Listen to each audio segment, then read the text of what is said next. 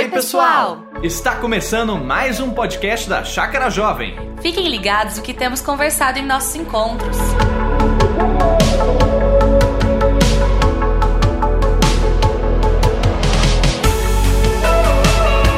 E nós vamos conversar hoje, continuar conversando sobre essa temática, que é a temática ser, que nós temos abordado no, durante todo o mês. Vocês tiveram o privilégio de ouvir, ou melhor, ler o, o testemunho da Julia Médici, né? E hoje vocês estão, vão ter também o privilégio aí de ouvir o pastor Juliano dando um pouco do testemunho dele. E nós conversamos no nosso podcast da Chácara Jovem, tanto disponível no YouTube como no, no Spotify, só ir lá e assistir, escutar, é, sobre abandonar os disfarces. Nós participamos de uma cultura, pertencemos a uma, a uma cultura. Agora viu, digo, hein? Ah, tá bom. É, Não, ser, é, hum, ou melhor, quer parecer. E na nossa cultura, o que nós parecemos vale mais do que aquilo que nós somos. Nós é, precisamos nos lembrar constantemente que nós não fomos chamados para parecermos felizes, mas para sermos bem-aventurados. Não para é, parecermos religiosos, mas para sermos discípulos, não para erigirmos o nosso castelo pessoal, mas para participarmos da construção do reino de Deus. Então, eu acredito que o que Deus está fazendo através dessa pandemia é nos chamar a ser. Olha aí. É, porque nós não somos aquilo que nós fazemos, nós não somos aquilo que nós parecemos, nós somos o que Deus nos diz. Então, é, nós conversamos bastante sobre essa maldição da comparação. A comparação é inimiga da nossa vocação, a comparação é mãe da inadequação e a comparação é ladra da compaixão. E nós conversamos sobre a vida de Davi, um homem segundo o coração de Deus, um homem que foi escolhido por Deus, que teve é, o seu caráter íntegro e o seu propósito focado. Então, nós não fomos chamados para ocupar uma posição, mas para servirmos um propósito. E hoje eu gostaria é, de lembrar vocês a história de Davi. É, um homem que era pastor e se tornou rei, chamado para pastorear o povo de Deus, Israel, no Antigo Testamento. E num determinado momento da vida dele, ele se preocupou mais em ocupar a posição de rei do que servir a um propósito. Nós somos chamados não para ocupar uma posição, mas para servir um propósito. E parece que em determinado momento Davi se esqueceu disso. Ele começou a se preocupar mais em é, manter o seu status de rei e se preocupar em é, ocupar uma posição de rei e menos em cumprir o propósito e chamado de Deus para a vida dele. Então, num determinado momento, no, no livro de 2 Samuel, capítulo 11, ele, é, numa época que o texto diz né, que os reis saíram, saíam para guerrear, ele permanece no seu palácio. E ele meio que se acha assim acima da lei. As, as leis dos homens não se aplicam a ele, que, que, que ocupa essa posição. Ele não vai à guerra, ele usa essa posição de rei, seu poder, para cometer um adultério e para matar um soldado. E o texto de, de 2 Samuel 11 termina dizendo que o Senhor se desagradou muito de, Samuel, de, de Davi. E aí, é, segundo Samuel 12, começa dizendo para nós é, uma história. Eu gostaria de ler essa história. Acompanha comigo a leitura desse texto de 2 Samuel 12. Ele diz assim: Então o Senhor enviou o profeta Natã a Davi. Ele foi até o rei e lhe disse: Natã foi até o rei Davi e disse o seguinte: Havia dois homens em certa cidade. Um era rico e o outro pobre. O rico era dono de muitas ovelhas e muito gado. O pobre não tinha nada, exceto uma cordeirinha que ele havia comprado. Ele criou aquela cordeirinha e ela cresceu com os filhos dele, comia do seu prato, bebia do seu copo e até dormia em seus braços.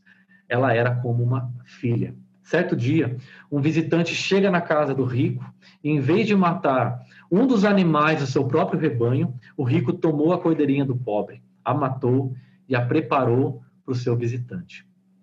Quando Natan acabou de contar essa história, Davi ficou simplesmente possesso, furioso, indignado, cabreiro é, com esse homem rico E ele diz o seguinte: Tão certo como vive o Senhor, o homem que fez uma coisa dessas merece morrer.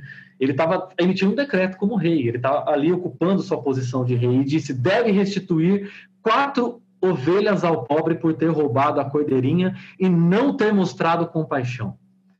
Então Natã disse a Davi: Você, ó rei, é esse homem. Você é esse homem. Preste atenção nessa frase que ela é a mais marcante desse texto, que Deus diz por meio do profeta Natã a Davi: Você é esse homem que condena. Assim diz o Senhor, o Deus de Israel: Eu ungi você rei de Israel e o livrei das mãos de Saul. E ele começa a listar todas as consequências desastrosas e trágicas do pecado de Davi sobre si mesmo, sobre sua família. Então Davi confessou a Natã: Pequei contra o Senhor. Natã respondeu: Sim, mas o Senhor o perdoou. E você não morrerá por causa do seu pecado. Contudo, uma vez que demonstrou o mais absoluto desprezo pela palavra do Senhor ao agir desse modo, seu filho morrerá. Gostaria de chamar aqui com a gente o pastor Juliano. Ele vai compartilhar um pouco com a gente, um pouco da, da história dele, da caminhada dele de fé.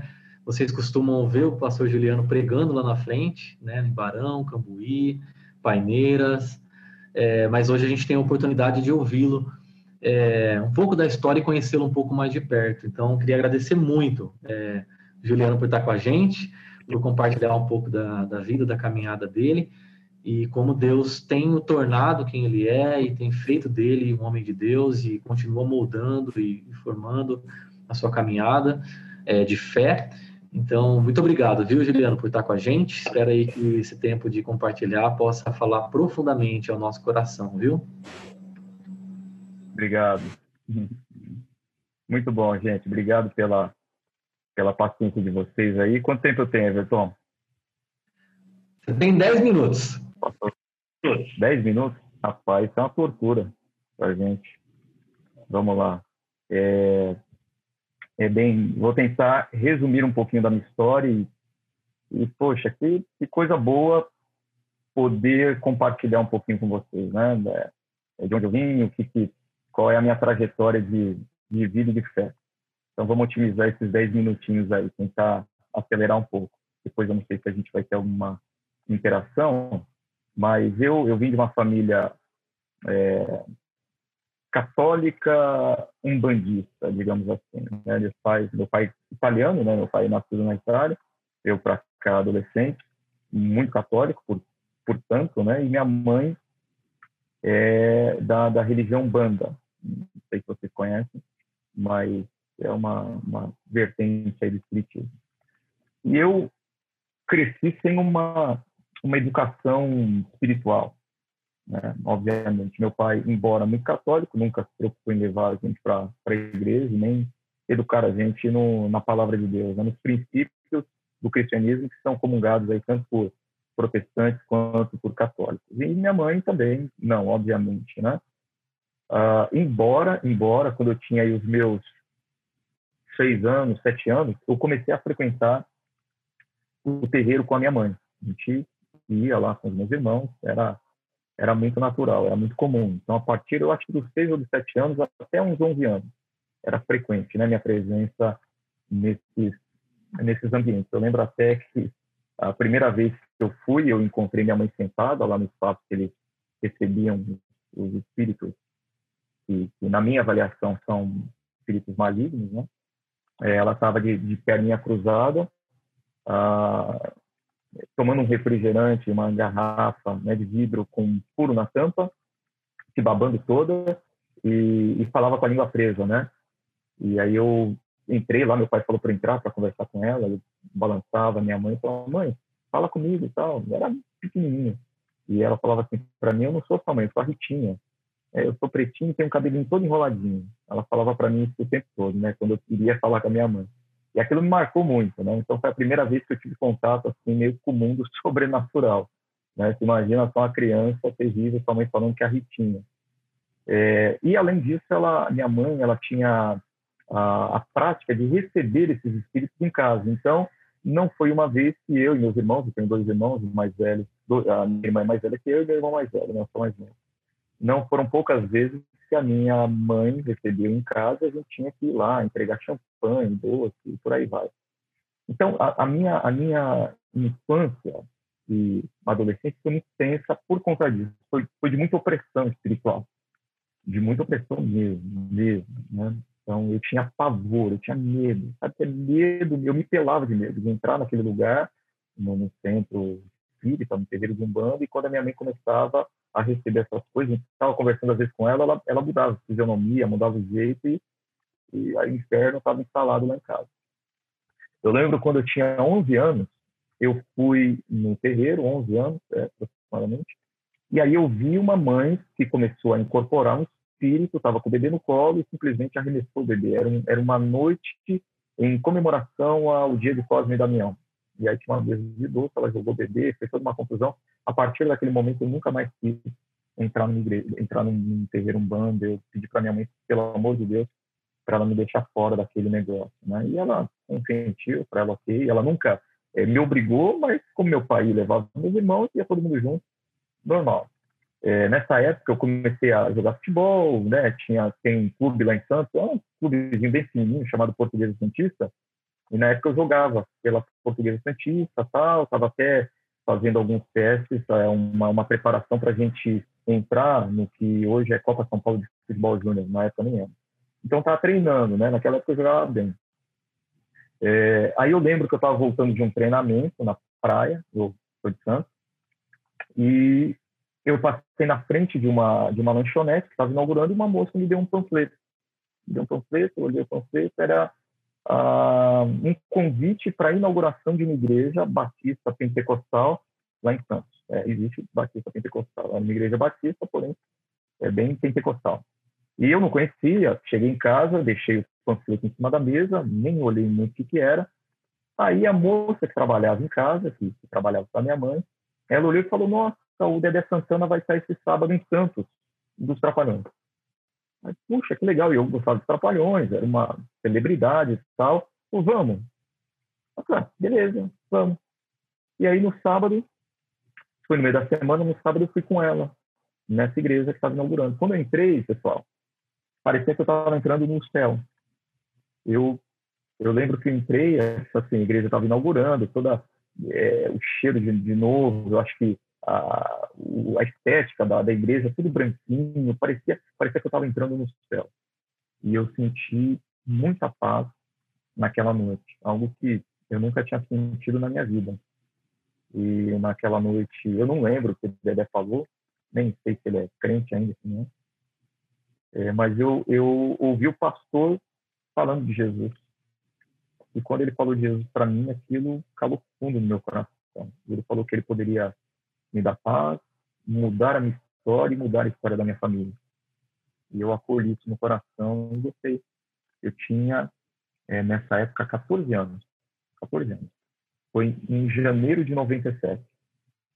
E eu gostei e fui no sábado, fui no domingo, fui na terça, fui na quinta, fui no outro sábado, entreguei minha vida para Jesus e no dia 7 de 7 de 97, emblemático, eu fui, eu fui batizado né, por imersão lá na Batista.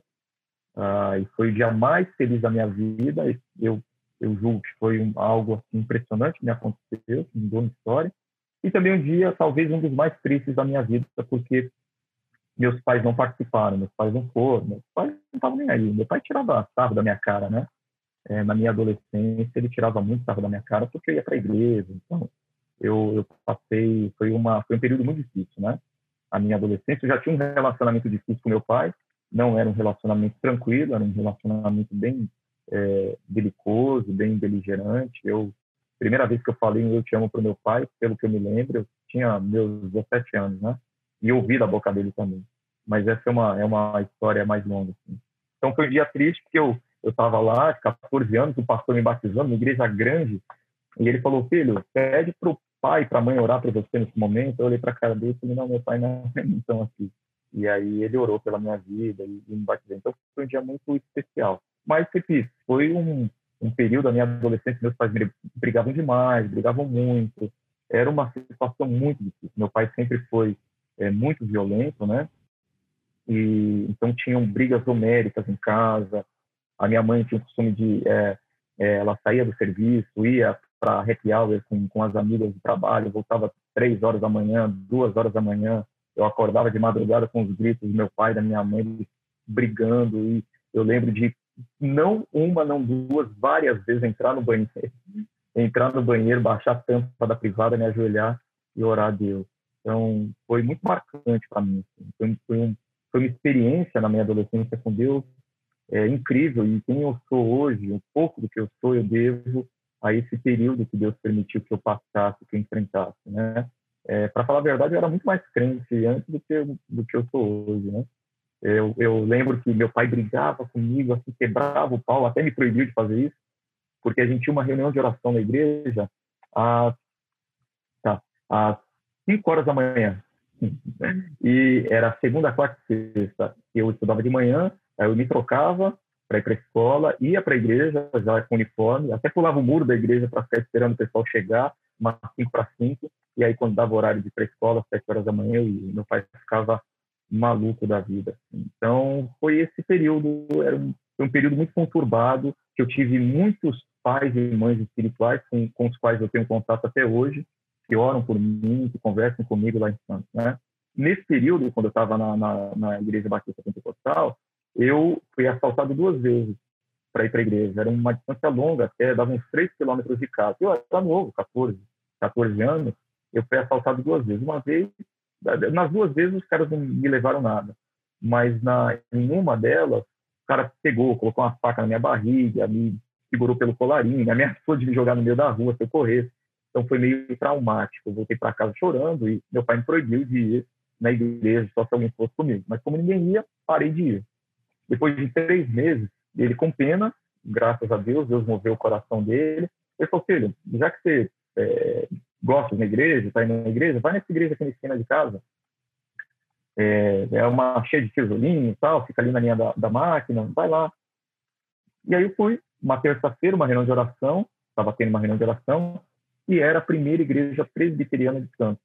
Né? Isso foi logo depois, no final de, de 97. Era, era a primeira igreja presbiteriana de Santos, onde eu conheci a minha esposa, minha atual esposa, tá aí, com quem eu sou casado vai fazer agora em maio 15 anos, né? Eu a conheci, eu tinha 14, ela tinha 12, a gente começou a namorar nesse período. é, foi cedo, bem cedo. Então não pode falar isso para a Raquel, minha filha mais velha, senão ela se anima, já está com 12 anos, não pode.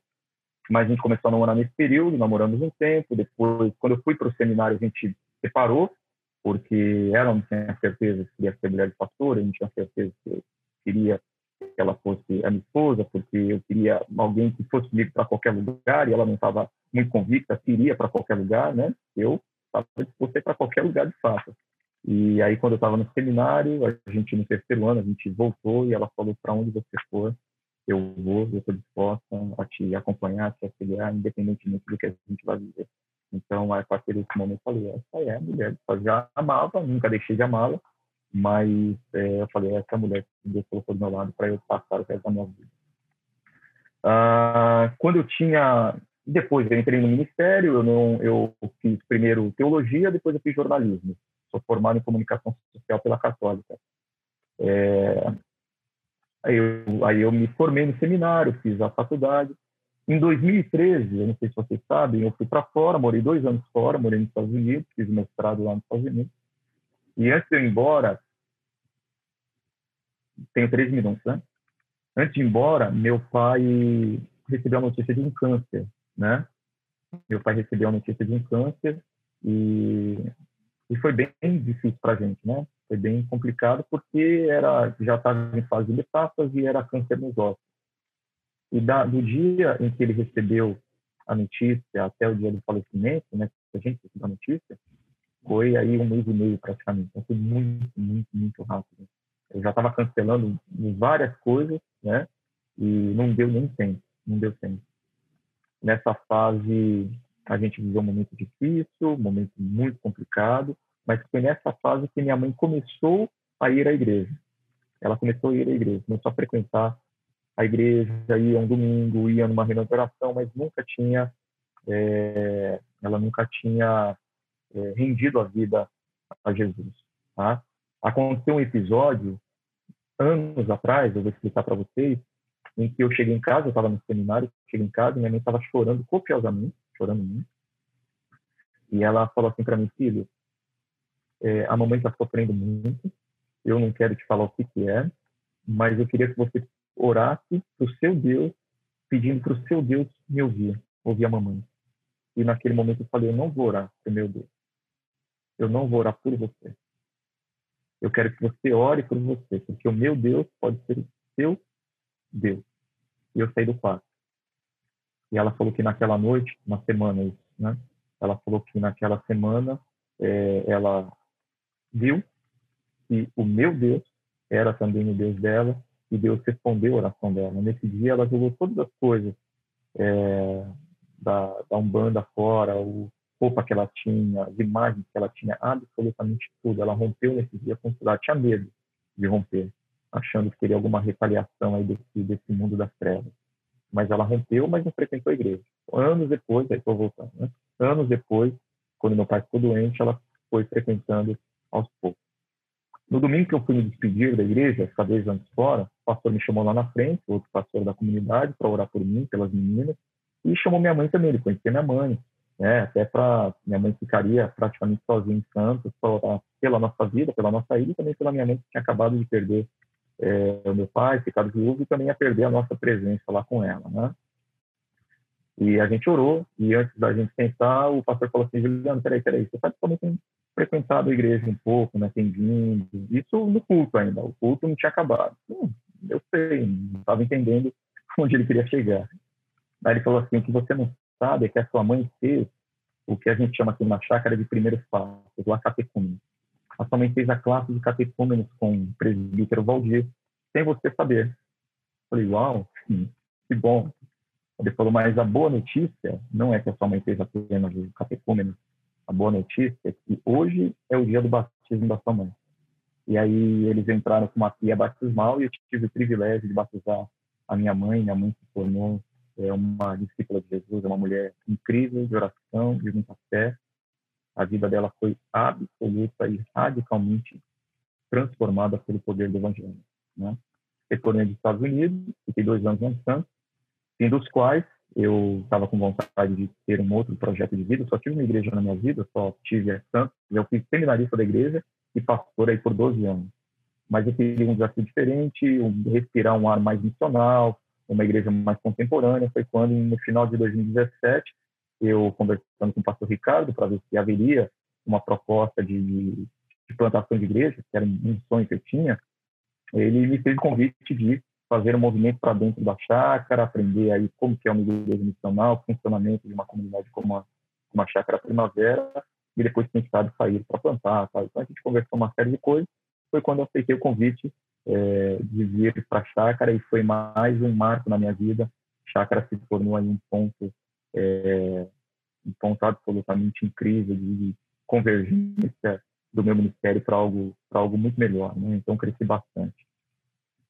Então, eu acho que essa é um pouco da, da minha história. Tem muito mais coisa, muito mais coisa, é, mas a gente não teria tempo para explorar tudo. Eu acho que e hoje eu estou aqui vamos ver o que, o que o nosso Senhor tem preparado aí para a gente a partir das perguntas de vocês. Se alguém tiver alguma pergunta, estamos aí.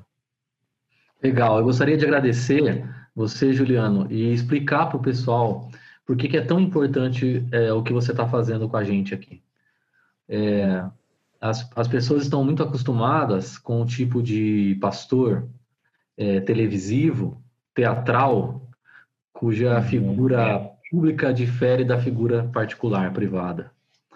Uhum. E aquilo que prega não é aquilo que vive.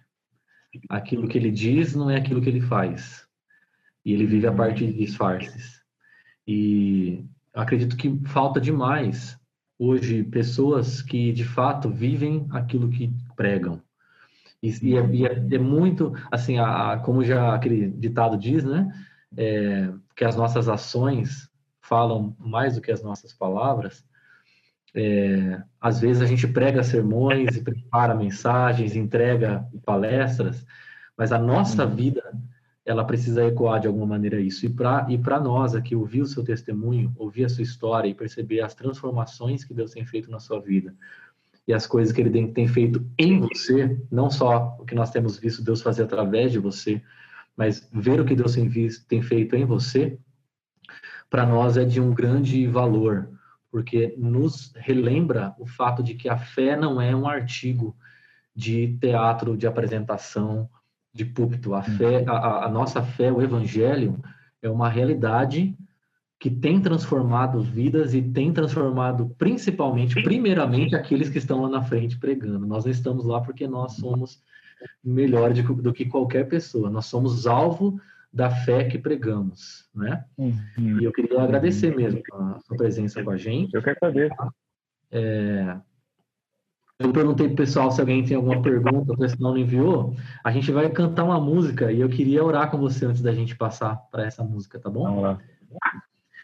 Senhor, muito obrigado pela vida obrigado. do Juliano. Obrigado porque o Senhor tem, tem feito dele uma história monumental, assim, que nessa, nessa noite vem nos presentear e impactar a nossa vida com a realidade de que o Senhor não é uma abstração. O Senhor não é um Deus distante, irreal. Senhor age na história, na tua história. A história que o Senhor criou é a mesma história na qual o Senhor entrou e, entrou e tem transformado vidas. E nós te agradecemos pela é, vida do pastor Juliano, por vermos é, por detrás desse pregador e pastor um homem é, cujo coração se encontra totalmente entregue nas suas mãos. Nós te agradecemos pela vida dele, te agradecemos por podermos ter pessoas como ele é, na nossa comunidade, que vivem, espelham o teu evangelho e refletem para nós aquilo que o Senhor deseja que nós nos tornemos. Que nós abandonemos toda máscara de disfarce, toda tentativa de projetarmos um eu que não é aquele com quem o Senhor quer trabalhar. Que nós possamos lançar o nosso coração nas suas mãos e deixar o Senhor trabalhar em nossas vidas. Obrigado pela vida do Juliano. Nós queremos te agradecer e louvar em nome de Jesus. Amém.